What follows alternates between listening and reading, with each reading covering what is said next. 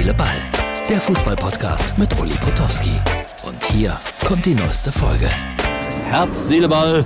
Gerade kam die Durchsage, dass das hier ein Nichtraucherstadion ist. Fand ich sehr wichtig. Äh, wie spät haben wir denn? 14.06 Uhr. Die Heidenheimer sind äh, eingetroffen, angeblich 1900 Fans aus Heidenheim heute hier in Hoffenheim zu Gast. Und äh, ja, die Hoffenheimer Fans sind noch nicht so richtig da.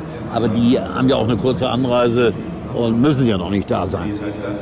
Aber es sind nur eine Stunde 20 bis Hoffenheim, äh, bis Heidenheim, wie ich gelernt habe. Also wir werden wie immer alles beobachten und äh, am Ende des Tages sprechen wir ein bisschen über die Bundesliga. 19.000 werden hier erwartet. Es ist noch nicht so der richtige Bundesliga-Standort geworden.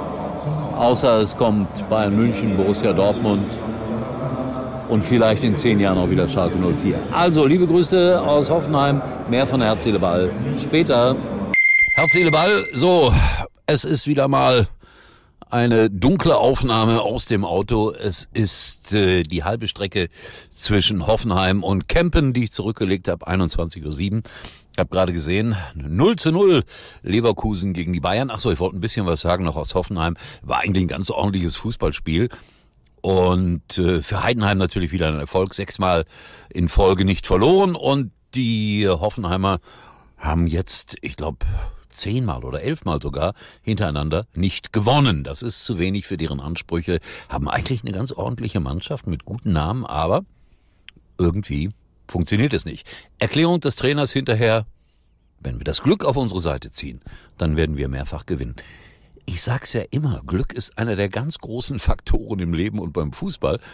Aber dass Fußballtrainer das mal so offen zugeben, das kommt selten vor. Ja, wie gesagt, Leverkusen 0-0 und die Bayern-Fans werden sich gefreut haben, Meisterschaft noch längst nicht entschieden. Obwohl ich dabei bleibe, Leverkusen wird Meister werden. Die haben Iglesias verpflichtet jetzt. Darüber habe ich letzte Woche schon irgendwann mal kurz gesprochen. Bayern waren, glaube ich, auch nicht so überzeugend in Augsburg beim 3-2, weiß ich nicht, habe ich aber nicht gesehen. Äh, so bleibt die Meisterschaft spannend. Und der 1. FC Köln holt einen Punkt in Wolfsburg. Es geht aufwärts mit dem FC. So, ich mach's heute mal wieder kurz. Äh, zweite Liga hat mich äh, überrascht, dass Wiesbaden äh, gewonnen hat.